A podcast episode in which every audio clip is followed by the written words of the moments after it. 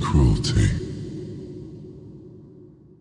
One, two, three, four.